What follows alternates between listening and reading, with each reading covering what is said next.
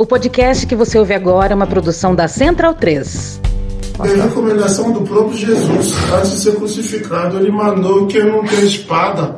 Vende a vestimenta e compra uma espada. Foi Pedro, vendo as suas capas. Exatamente. Ele não comprou pistola porque não tinha. Exatamente. O pastor Henrique Vieira em entrevista para o UOL, recortado pelo Meteoro Brasil. Jesus mandou amar. Jesus não mandou armar. Jesus tem a ver com compaixão, partilha, entrega pela vida do outro, jamais tirar a vida do outro. Jesus tem a ver com perdão e recomeço, jamais com vingança, linchamento e justiçamento com as próprias mãos. Jesus foi torturado, não tem nada a ver com aqueles que torturam e que crucificam. Então eles chegaram, prenderam Jesus e o amarraram. Mas um dos que estavam ali com Jesus tirou a espada. Atacou um empregado do grande sacerdote e cortou uma orelha dele.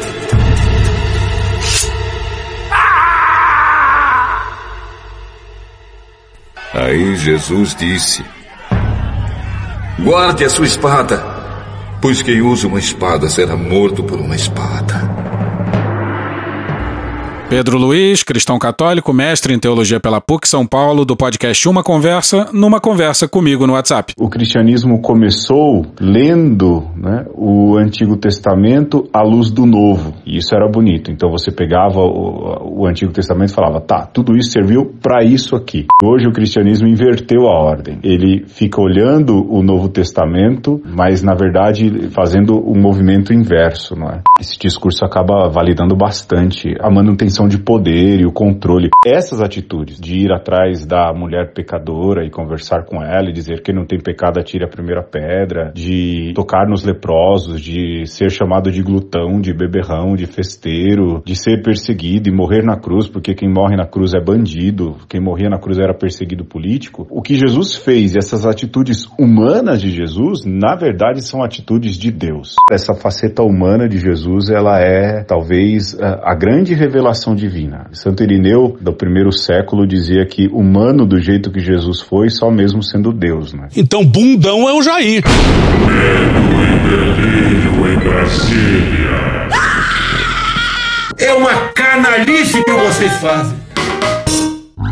Olá, bem-vindos ao Medo e Delírio em Brasília com as últimas notícias dessa bad trip escrota em que a gente se meteu. Bom dia, boa tarde, boa noite por enquanto. Eu sou o Cristiano Botafogo e o Medo e Delírio em Brasília é escrito por Pedro Daltro. Esse é o episódio dias 1264, 65 e 66. Ah, é? Foda-se. E se tudo der certo, se tiver eleições, se o Bolsonaro perder e o resultado for respeitado, faltam 196 dias pro fim do governo Bolsonaro. Aí falta também 105 dias pro primeiro turno das eleições. Alegria! Tinha no rabo, gente. Ó, oh, como o cara é grosso. Bora passar raiva? Bora. Bora. Bora! Bora! Bruno, Dom e o psicopata. E lá vamos nós. Sim, adivinha, senhoras e senhores, quem tá de volta na praça? E lá vamos nós!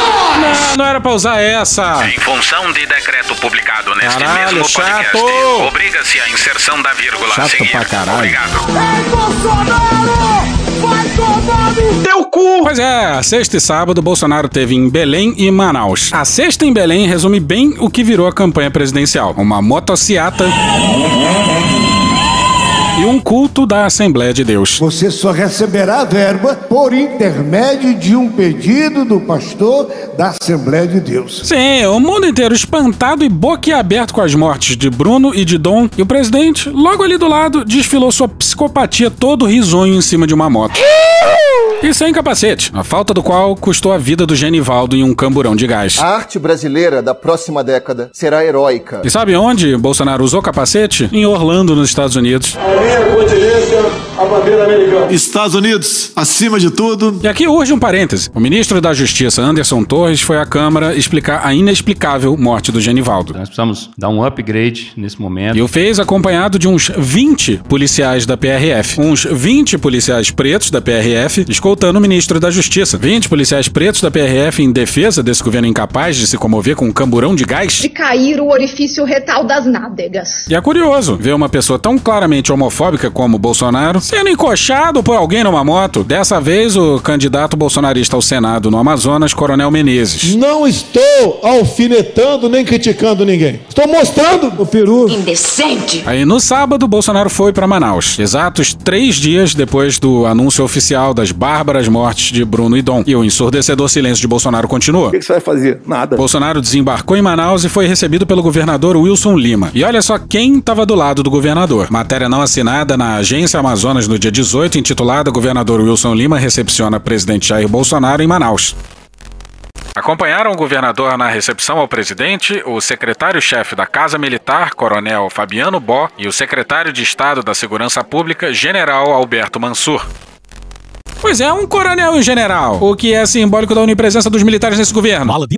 Nesse dia aí foram dois cultos, e um deles fazia parte de um tal de 24º Congresso Internacional da Visão Celular do Modelo dos 12. Que porra é essa, Batata? E como esse roteiro é Uma grande confusão. a gente vai voltar pra sexta-feira, no culto da Assembleia de Deus. O Pedro tinha minutado um vídeo que depois foi apagado do YouTube. Se fodeu. Aí a gente perdeu o começo da fala do pastor que introduz o presidente. Graças a Deus. Mas acreditem, foi constrangedor. Parecia o Augusto Nunes apresentando o presidente na Jovem Clã. Eu penso o contrário. Pois é, era boa a fala, boa no sentido ruim, mas Infelizmente. não encontramos ainda essa fala do pastor de novo. Logicamente que se a gente fosse cantar nessa hora, presidente, a música símbolo da nossa festa, Eu não espero o carnaval chegar pra ser vadia. o coração bate, bate, bate. Você já tá acostumado a ser maltratado, a não ter direitos. Bate, bate, bate, coração. Nós cantaríamos sem dúvida nenhuma, o coração bate, bate, bate, bate. O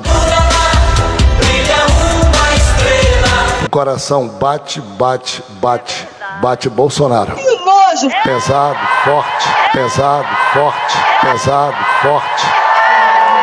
Acho que deu uma pesada no, no clima do programa aí. Sim, amigo, bate forte, bate pesado. Bate forte o tambor. Pois é, bate forte, bate pesado. Cara, eu não sou cardiologista, mas se o coração tá batendo forte e pesado, não é bom sinal não, hein, gente? Pesado, forte. Ao final Não. desse mandato que nós esperamos que seja só o primeiro. Deus me livre, eu tenho medo. Nós temos toda a gratidão a Deus pelo seu denodo, aplicação, Nem existe isso, você tá inventando palavras. resistência para estar até aqui conduzindo o Brasil nesse bom caminho. Porra! E alguém na plateia grita: no primeiro turno! Nesse bom caminho.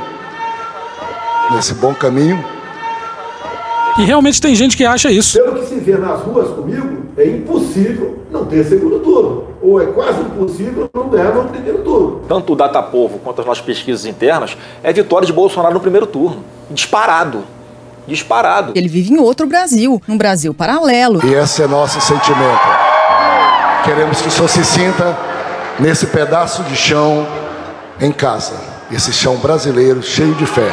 Estamos aqui para ouvi-lo nesse instante com todo respeito. Isso é tipo o famoso vai tomar no cu com todo o respeito. Pois é, esse último aí. Não, não, esse último aí é o Gregório, mas antes dele é o pastor Samuel Câmara, presidente da Assembleia de Deus. Essa aqui, ó. Outra Assembleia número 10. Não, porra! Essa aqui, ó. Você só receberá a verba por intermédio de um pedido do pastor da Assembleia de Deus. Pé,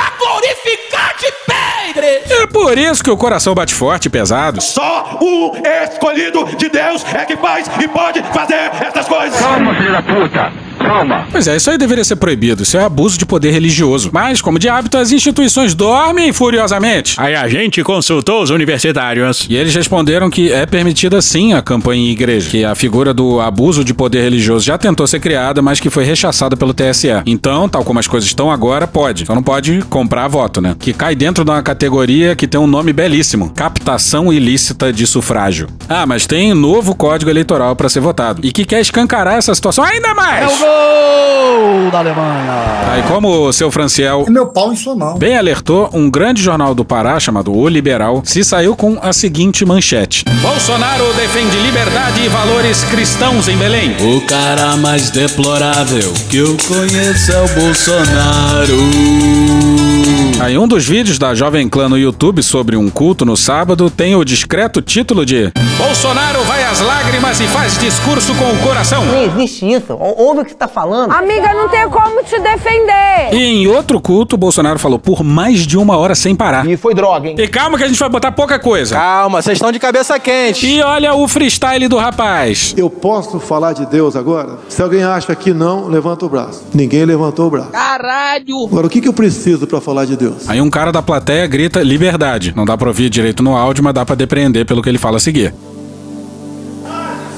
Matou a charada. Eu ia fazer uma série de questionamentos, o colega ali Estragou a porra toda. resolveu o assunto. Que bom. Acima de tudo, eu posso ser um, um crente, um cristão fanático ou um grande mentiroso, mas só posso falar se tiver liberdade. Bolsonaro tem uma estranha fixação. Ele falou agora há pouco: Deus, pátria, família e liberdade. Vamos lá, presta atenção. Atenção para o contorcionismo argumentativo. Eu peço que levante o braço quem porventura já ouviu o nome de uma mulher que eu vou falar aqui agora. Alguém já ouviu falar de uma, uma senhora chamada Giannini Agnes? Puta que pariu, Marquinho. E o presidente enfileirou essas palavras ao falar de Fidel Castro em 1959. Ih, rapaz. Mas o que ele fez rapidamente para assumir o poder para valer em Cuba? As religiões lá, em grande parte, era de matriz africana, onde ele botou as lideranças que estavam à frente dessas religiões. Botou no paredão. Aqui a gente vê um lado falando: vou botar os padres, os, pastor, os pastores no seu devido lugar. A gente não vai nem entrar nessa questão de Cuba aí, que se a gente tivesse que apostar, a gente apostaria que não é verdade. Mas o ponto aqui é que ele conseguiu a proeza de comparar os evangélicos brasileiros aos religiosos de matriz africana. E tem muito evangélico que não é lá muito chegado, né? Nem todos, sim, nem todos. Mas outro ponto é que Bolsonaro vem repetindo que há perseguição religiosa no Brasil contra evangélicos. Cristofobia. E há em certos setores um preconceito contra evangélicos. Mas não há perseguição religiosa. As religiões evangélicas são a que mais se disseminaram no Brasil nos últimos anos. O Brasil lentamente vem deixando de ser um país católico para se tornar um país evangélico. E se há alguma perseguição religiosa no Brasil em curso agora é contra religiões africanas. Para muitos evangélicos, nem todos, claro, religiões africanas são coisa do diabo. E Bolsonaro, como bom católico, Isso aí é sarcasmo! resolveu fazer confissões. Olha o que ele falou do seu encontro reservado com o Presidente Biden, presidente Biden, presidente Biden. O Brasil é um dos países mais importantes das Américas. Não pode ser um convite. é, vamos lá. Eu falei, não vou. Uh, que mais? Acabando o tempo, avisa aí. E ele seguiu falando por algo como 58 minutos. Chegou, foi uma conversa franca,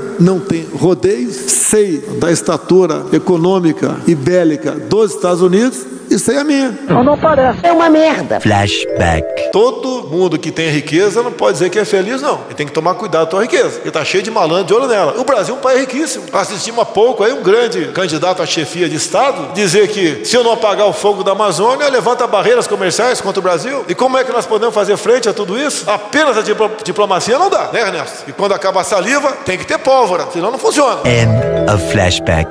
Atenção, é agora que ele se confessa. Eu falei, olha, é só você fazer cocô dia sim, dia não. Não. Eu falei, olha, eu fui o último chefe de Estado do mundo a reconhecer a eleição do Joe Biden. Ele é burro! Eu esperei a última instância para reconhecer. Não nego a minha amizade com esse presidente Donald Trump. Você sabe que eu sou ligado ao Trump. Eu vou falar que é claro, estou torcendo pelo Trump. It's very sad. Bem, e daí eu falei, eu não posso ir numa reunião da Copa das Américas e ser tratado como outro presidente de outros países, que cada país tem sua importância. Paraguai, Argentina, Uruguai, fechou o compromisso de uma reunião bilateral comigo. Isso é importante porque eu estou no Amazonas. Fizemos a bilateral. Sexo a dois. Tinha umas 20 pessoas a mais presentes. Então, obviamente, Hashtag surubão de Noronha. nada pode se dizer que não vai ser vazado. Tinha 10 do meu lado, 10 do lado dele. Sim, se tinha tanta gente, pode vazar, né? É muito mais físico do que intelectual. E ele começou falando o seguinte.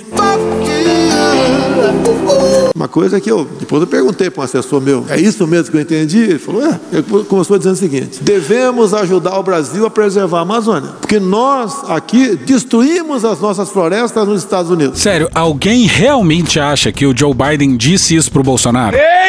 Em exatamente como quem troca de cueca. E até o Bolsonaro se toca disso. Então foi uma boa impressão por parte dele que normalmente um chefe de Estado não reconhece erro de cometido por ex-presidente, cometido por ex-presidente, cometido por ex-presidente. Dificilmente reconhece. Gente que vive tanto na mentira que faz dela a sua verdade. E daí nós conversamos e no final dos 30 minutos eu me levantei e falei, presidente, eu quero agora uma particular com você. Particular com você. Só nós dois. Só nós dois. Sexo selvagem. E o intérprete, porque eu não falo inglês. Putaria! Confesso, inclusive, que eu estou surpresa de saber que o presidente Jair Bolsonaro fala inglês. Ficou ali o ministro França, Relações Exteriores, o correspondente do Biden também e mais uma intérprete. E foi ali uns 40 minutos de conversa. Sim, o Biden estava sediando a cúpula das Américas e do nada arrumou 40 minutos para ficar trocando ideia com um intérprete que traduz falas de um sujeito que considera ele um presidente não só ilegítimo, como senil. E vamos acelerar! Acelera bem, acelera. Bolsonaro, de novo, fala que ganhou no primeiro turno em 2018. Vai tomar no cu, cara. Toda hora essa discussão, cara. Daí veio o segundo turno, tava preocupado. E nós ganhamos. De novo, cara! E atenção! Atenção! Atenção, atenção! No início de novembro, pinta uma denúncia na imprensa que, é, que tinha havido fraude nas eleições de 2018. Só frauda quem ganha. Say what? Só frauda quem ganha. What did you say? Só frauda quem ganha. Ele disse isso mesmo? Eu não, ninguém vai fraudar para perder. Exatamente.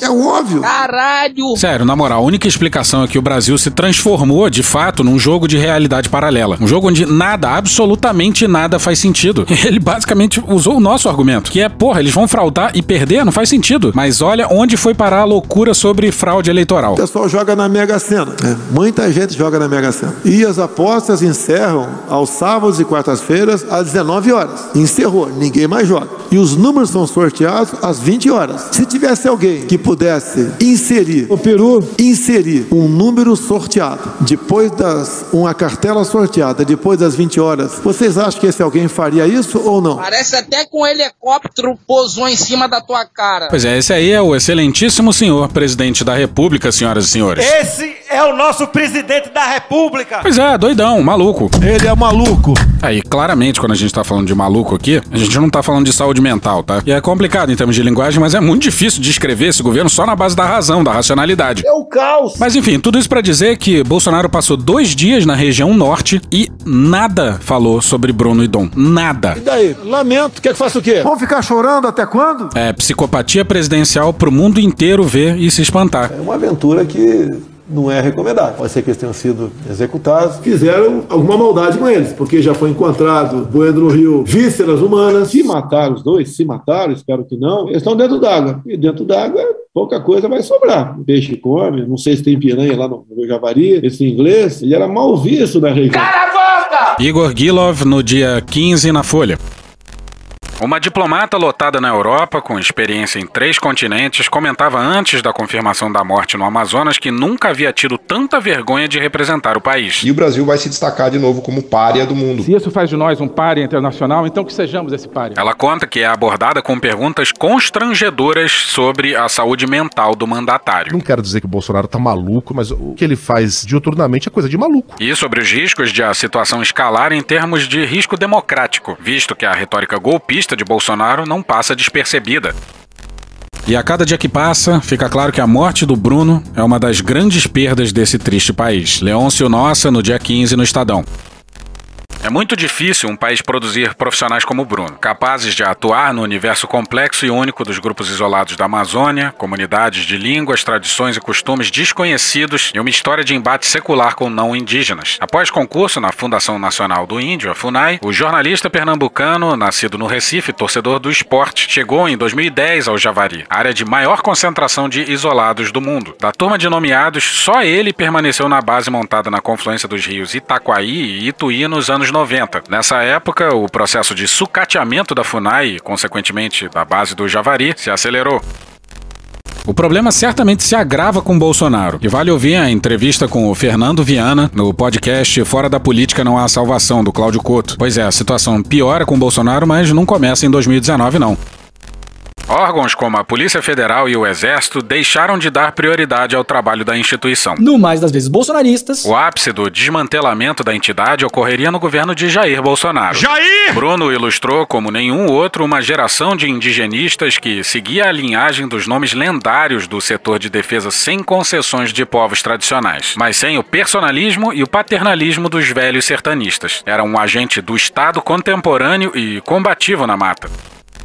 Pois é, é uma perda gigantesca de dimensões continentais. Então, assim, a gente tá fudido. O problema principal para o Lula vai ser reconstruir as bases da República que foram uhum. destruídas. Então a tarefa do Lula, caso ele ganhe, é uma tarefa muito inglória. Muito, muito inglória. Vai ser um cenário econômico terrível e uma circunstância institucional de reconstrução completa num Congresso que lhe é francamente desfavorável. Então não será uma festa em 2023, por mais que venha se comemorar a eventual saída de Bolsonaro do poder, o que será um grande ganho. O bolsonarismo não acabará com o governo Bolsonaro. É uma ilusão achar isso. A extrema-direita veio para ficar. Alegria! Eu não suporto mais. A Folha tinha entrevistado o Bruno em 22 de abril de 2022. Uma data bastante simbólica. A matéria da Rosiane Carvalho na Folha no dia 18.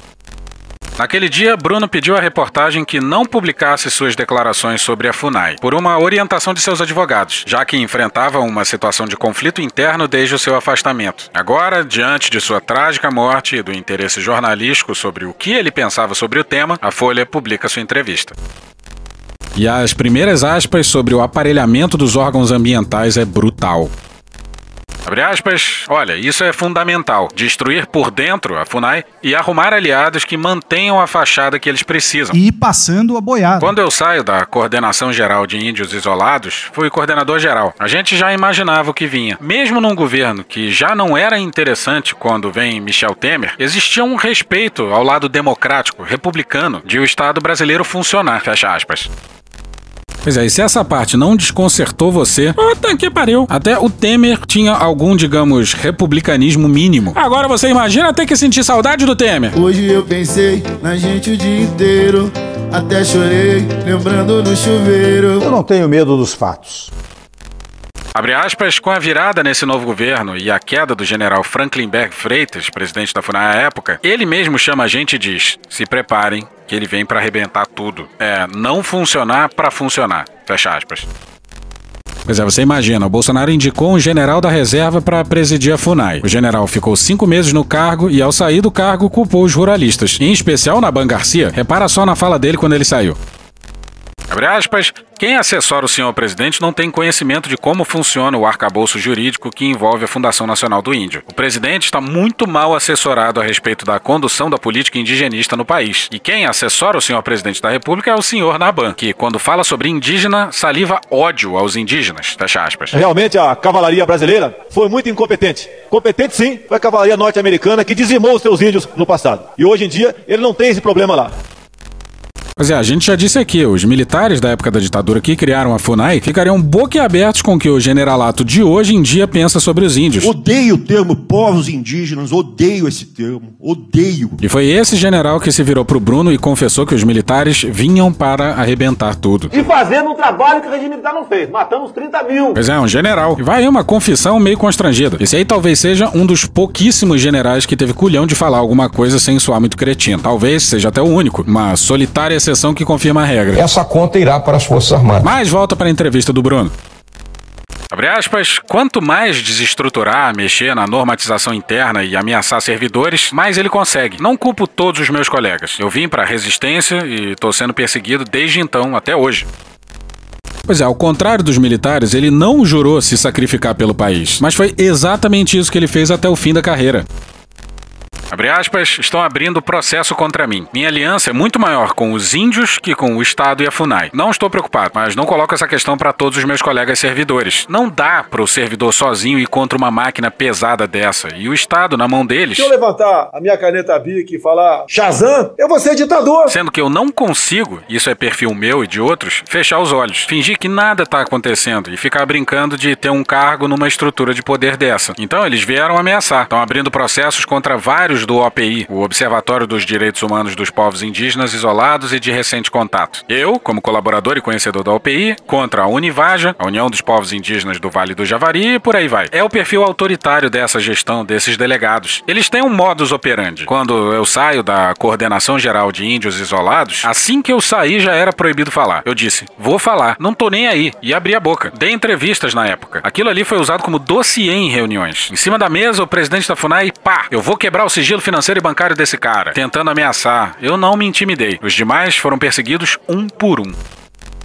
E lembrando que agora quem manda na FUNAI é um delegado da. Duas letras, PS. É Polícia Federal. Ô, cara! Pois é, não eram só os assassinos de Bruno que o perseguiam, não. Aí, Sérgio Moro tem culpa no cartório. A gente disse isso no último episódio. E estamos repetindo agora e certamente não será a última vez. E as Forças Armadas também.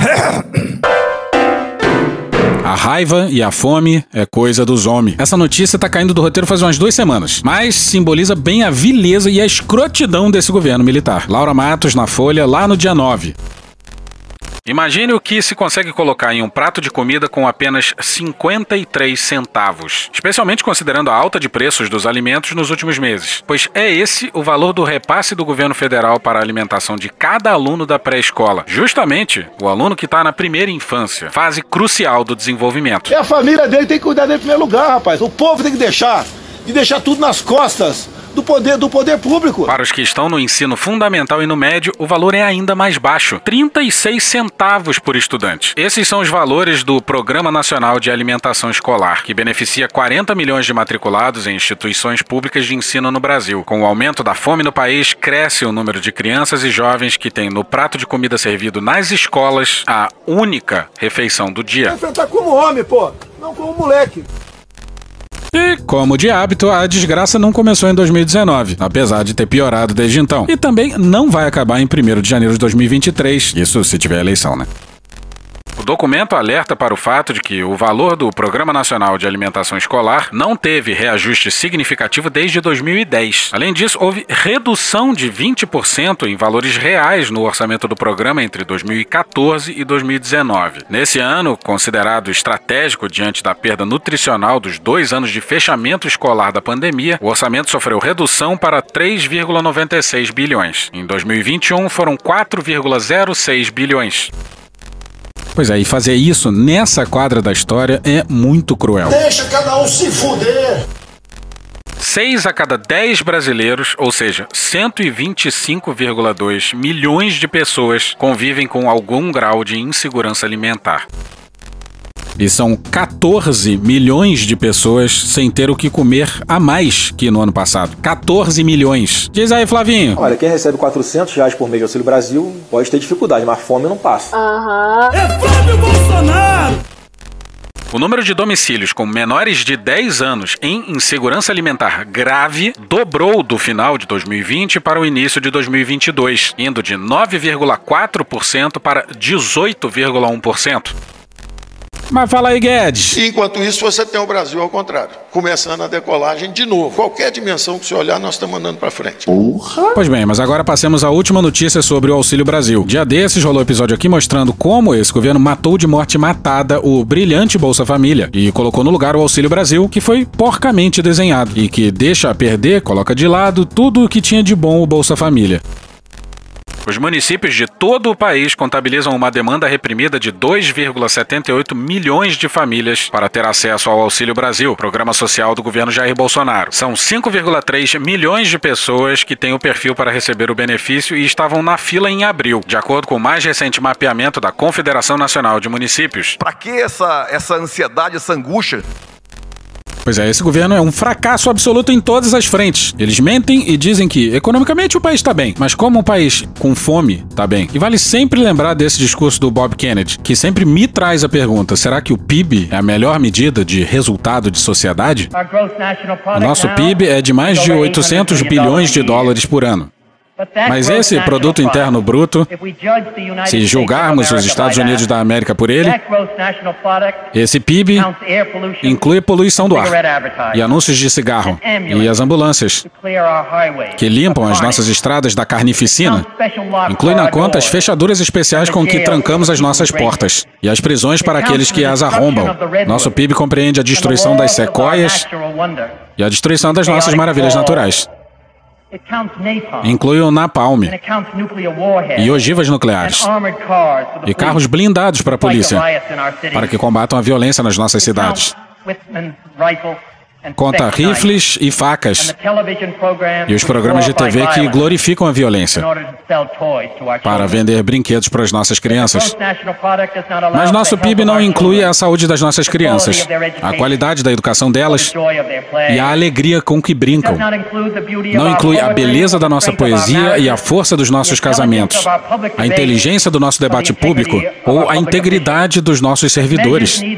Não mede nem a nossa inteligência nem a nossa coragem nem a nossa sabedoria, nem nosso aprendizado, nem a nossa compaixão, nem nossa devoção pelo nosso país. Em resumo, mede tudo, exceto as coisas que fazem a nossa vida valer a pena.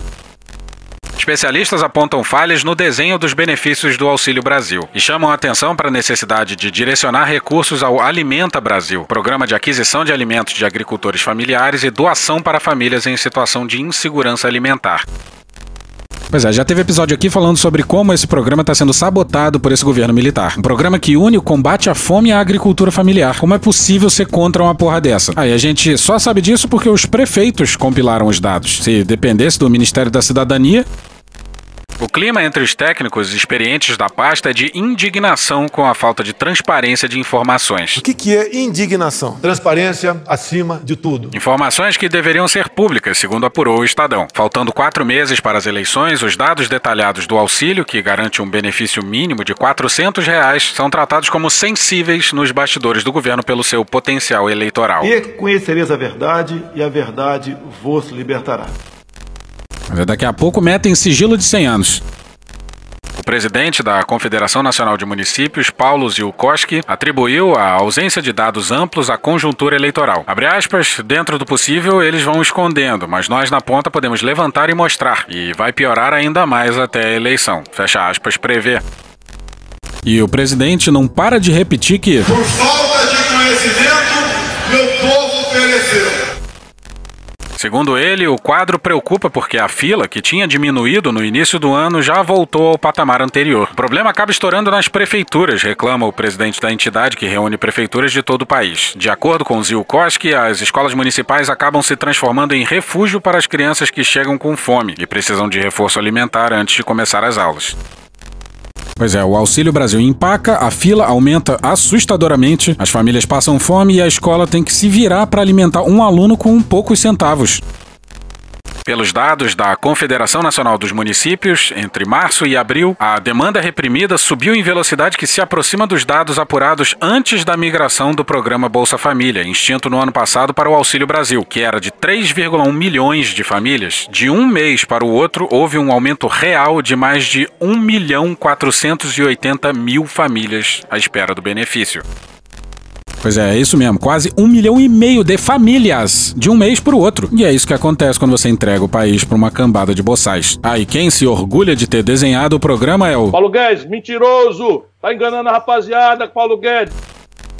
Ou seja, a fila mais que dobra em apenas um mês, um crescimento de 116%. Chega de frescura, de mimimi. Salta de 1 milhão 307 mil famílias, ou 2,1 milhões de pessoas, para 2 milhões 788 mil famílias, ou 5,3 milhões de pessoas, faltando pouco mais de 401 mil famílias para se atingir o patamar anterior à transição dos programas. O estudo aponta que a previsão orçamentária para o Auxílio Brasil desse ano não é mais suficiente suficiente para zerar essa fila. O orçamento previsto é de 89 bilhões de reais. E olha como o programa foi porcamente desenhado. As falhas de desenho do programa têm contribuído para acentuar os problemas. Vão chegar à conclusão que eu não errei nenhuma. Não errei nenhuma. Entre elas, a decisão de garantir um benefício mínimo de 400 reais por mês para cada família. Essa regra tem feito com que um beneficiário que mora sozinho acabe recebendo o mesmo valor que uma mãe com dois filhos pequenos. Faz algum sentido para você isso? Pois bem. Esse modelo funciona na prática como um incentivo para pessoas que moram juntas se cadastrem como se morassem separadas, recebendo 800 reais. Esse quadro pode acabar deixando de fora do programa famílias que mais precisam. Pois é, a consequência é que pouco importa onde a pessoa mora, o número de pessoas na família, o auxílio acaba sendo o mesmo. Mataram o Bolsa Família para colocar isso no lugar? Abre aspas, além do desenho nada equitativo, o piso de 400 reais gera incentivos para que as pessoas que moram juntas se cadastrem separadamente. É uma espécie de desmembramento de famílias que prejudica enormemente a qualidade dos dados do cadastro único e, com isso, sua capacidade de direcionar as políticas públicas à população mais vulnerável. Fecha aspas, diz Letícia Bartolo, socióloga e especialista em políticas públicas e gestão governamental. É ex-secretária nacional adjunta de Renda de Cidadania. Pois é, os caras acabaram com o cadastro único, que é fundamental para qualquer política social, em qualquer nível, seja federal, estadual ou municipal. Isso aí é crime de lesa pátria! Calma, buceta. O prefeito de Picuí, cidade da Paraíba, localizada no sertão do Seridó, Olivânio Dantas Remígio, avalia que, com a criação do Auxílio Brasil, perde-se o que ele chama de princípio da territorialidade. Abre aspas, nós tínhamos um mapeamento da pobreza no município. Sabíamos direitinho onde estavam as famílias com maior grau de vulnerabilidade social. Ficou difícil para o município ter um marco de acompanhamento sem ter informação concreta. Fecha aspas, critica. O prefeito paraibano cita outro problema colateral: o aumento da demanda por auxílios eventuais, como cesta básica, aluguel social e auxílio energia. Remígio conta que o cadastramento continua sendo feito pelo CRAS, porém os condicionantes para o acompanhamento das famílias não são mais cobrados, como, por exemplo, vacinação de crianças, peso e avaliação se estão se alimentando bem. Abre aspas, essa rede de saúde, assistência social e educação fica quebrada. Fecha aspas, alerta. Encerramos o tópico com o Cine Calmon, que é a dica do Franciel, sempre ele. Rapaz, eu não tenho síndrome de Estocolmo. gente- Síndrome de Estocolmo é Bolsonaro metendo a pica neles toda. Eu sou imbrochável! E eles achando lindo e maravilhoso. É, é o cara que, Sim, é o cara que o abusador tá ali Sim, abusando. sim, sim. E o cara, um cara falou nas minhas redes sociais, Calmon, esse- esses daí estão com síndrome de Estocolmo. Eu falei, porra, o que é isso? Ele gritou assim, aquele que gosta de ser o abusador. Sim. Entendeu? Eu não tenho outra explicação pra isso, não. Não tem, não, pô. Não tem. Não dá mais pra, pra ficar em cima do muro numa altura dessa, não. Porque eu gosto de meus amigos, eu quero ver meus amigos comendo. Eu vou na rua da feira, pô, o cara chorando, pô, calma, não aguento pra botar um gás dentro de casa. Se eu pegar 120 reais pra comprar um gás, a conta do mês já não vai fechar. Ó, o pão, aqui na comunidade é três pães por um real. Lá em casa tem oito pessoas, um real já não dá pra nada. Dois reais não dá pra nada, três reais também não dá. Eu quero saber de porra de déficit, de PIB, do caralho. Um cientista político falou: não, o PIB não é um parâmetro pra felicidade da população. Porque os bolsominions, os caras gostam disso, né? Não, quem vai pagar a conta depois? A puta que lhe pariu, vai pagar. Sim, quem vai calma. pagar é a puta que lhe pariu. Sabe por quê? Que vamos. Porque você quer o mal de seu irmão. Você não quer ver seu irmão legal. Seu irmão tá sofrendo, pô. E você também tá sofrendo. Ô, meu amigo, minha amiga, você tá mais rico, você tá botando mais comida na sua casa. Por que você é Bolsonaro? Entende? O cara, as pessoas inteligentes. Por quê? Me diga aí o que é. Ninguém tá entendendo isso aí, não. Qual é a maldade que chega? Qual é a dor de corno pelo PT?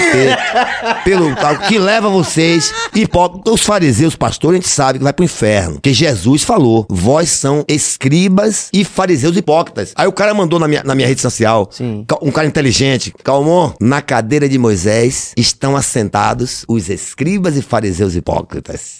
Tá entendendo? Isso é profundo pra caramba. Tão profundo quanto o mundo, mas se no barco está Jesus, eu vou, atravessar. E esse barco não cabe Bolsonaro, velho. O barco de Jesus, você botar Hitler, botar Bolsonaro, você botar Sérgio Moro, você botar Sila Malafaia, você botar esse cara no barco de Jesus, você tá louco. É, Jesus tá mostrando aí como é que tá. Que a palavra fala, e, é, Jesus despojou os principados e potestades deste mundo e expôs publicamente. Deus escolheu as coisas loucas para confundir as sábias. Deus escolheu as coisas fracas para confundir as fortes. Agora a coisa vai ser mais profunda. Deus escolheu as coisas vis, de pouco valor, as desprezíveis que podem ser descartadas, as que não são, que ninguém dá importância, para confundir as que são, para que nenhuma carne se glorie diante dele. É por isso que Deus te escolheu. O Bozo tá na televisão pra todo mundo assistir, irmão. É. Sila Malafaia não é mais nada. Cine Só se ele se converter a Cristo. Dando a ideia pastor, aqui no Bahia Cast. Ô pastor, vai se converter a Jesus, pastor. É isso é profundo. Seu pombo sujo. E Pedro Daltro disse para vocês ouvirem Cine Calmon. Procurem especialmente pela música Nyambing Blues. E se deliciem, a música baiana ainda vai salvar o Brasil.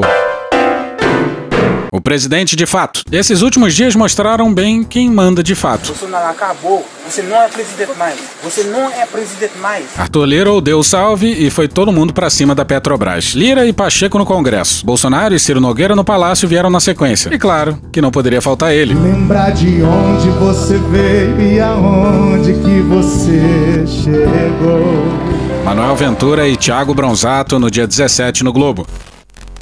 O ministro André Mendonça, do STF, determinou nesta sexta-feira que a Petrobras explique, num prazo de cinco dias, quais são os critérios adotados para reajustar os preços dos combustíveis. Ele também quer informações sobre a política de preços da empresa, que ajusta os valores de acordo com a cotação do dólar e do barril do petróleo no mercado internacional, e cobrou detalhes sobre o cumprimento da função social da empresa. Fala aí, Constantino. O Brasil é o país aparelhado. O Constantino. O Constantino, Bruno. Isso. Bom, isso foi na noite de sexta, horas depois do reajuste de preços ser oficialmente anunciado pela Petrobras. O Mendonça poderia ter esperado até segunda para não dar muito na cara, mas não, foi na sexta mesmo.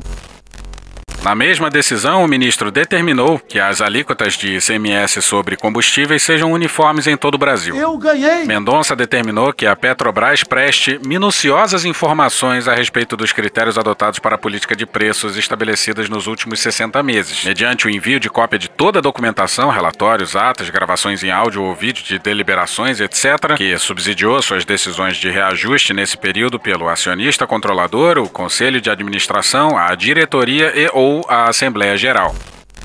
Monocraticamente, né, Bolsonaro? Não podemos falar em democracia sem um judiciário independente, sem um legislativo também independente, para que possam tomar decisões. Não monocraticamente, por vezes, mas as questões que interessam ao povo como um todo, que tomem, mas de modo que seja ouvido o colegiado. Acabou, porra! Pois é, o governo indica o presidente da Petrobras e a maioria do conselho. E dia desses, Bolsonaro estava dizendo que pediu informações à Petrobras sobre o PPI. Dia desses, falando que era difícil de obter informações.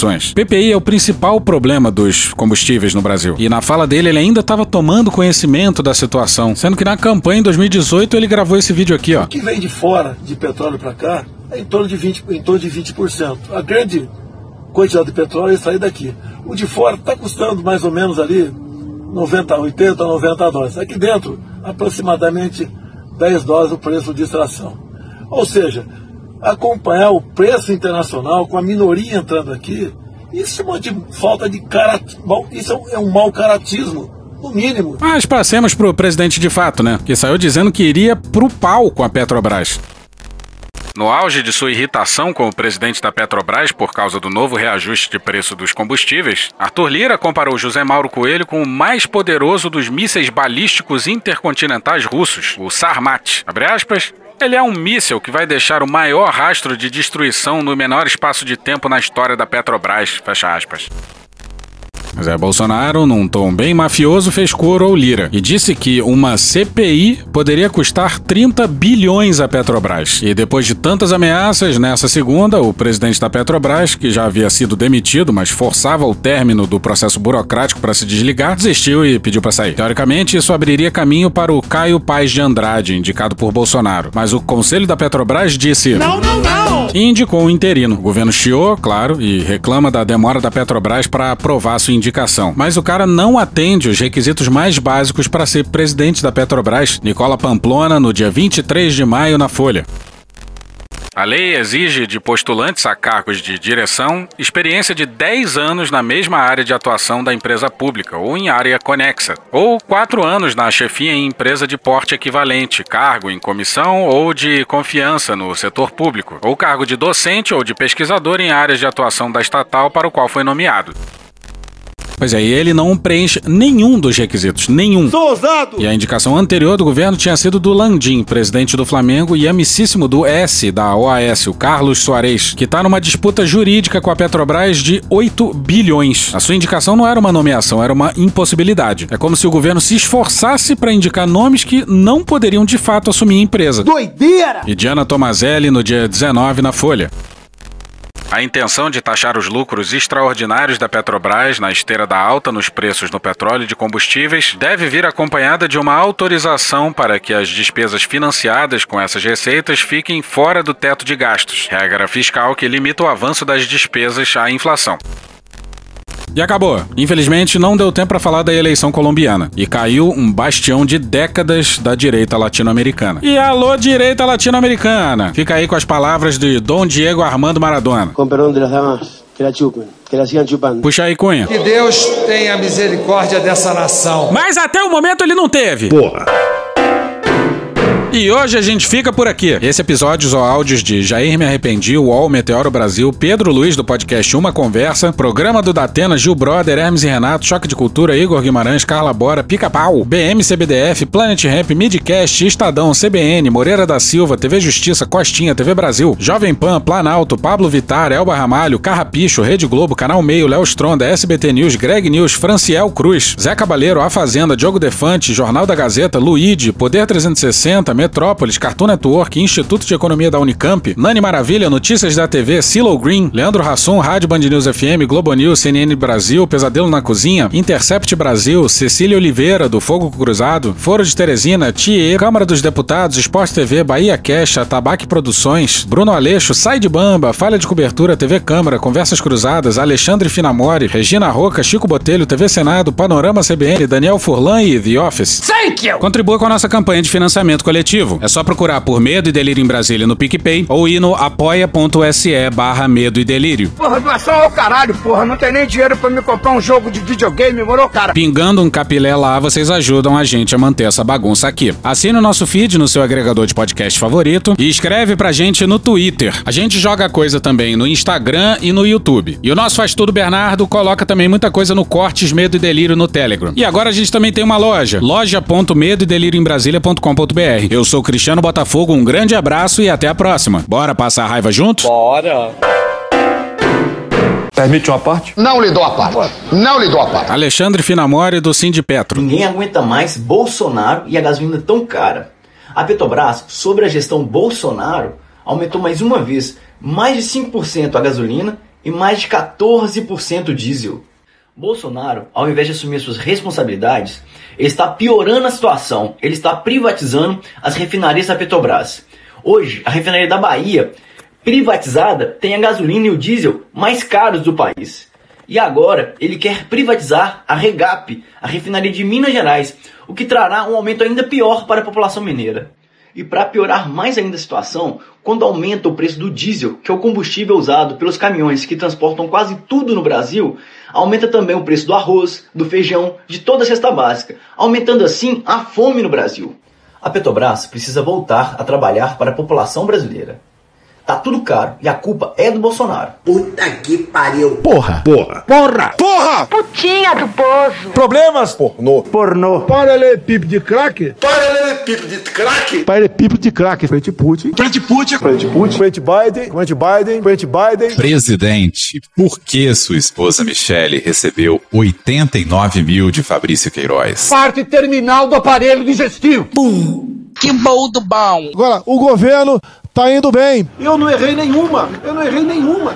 Zero. Porra. Será que eu tô errando falar isso daí? Não tem como não dar errado. Vai dar errado. Tem tudo para não dar certo. O cu dilatado. Lula ou Bolsonaro? Qualquer pessoa me perguntar Satanás ou Bolsonaro, eu vou responder Satanás. A verdadeira polarização é entre os que querem o direito de viver e os que querem o direito de matar. De que lado você tá?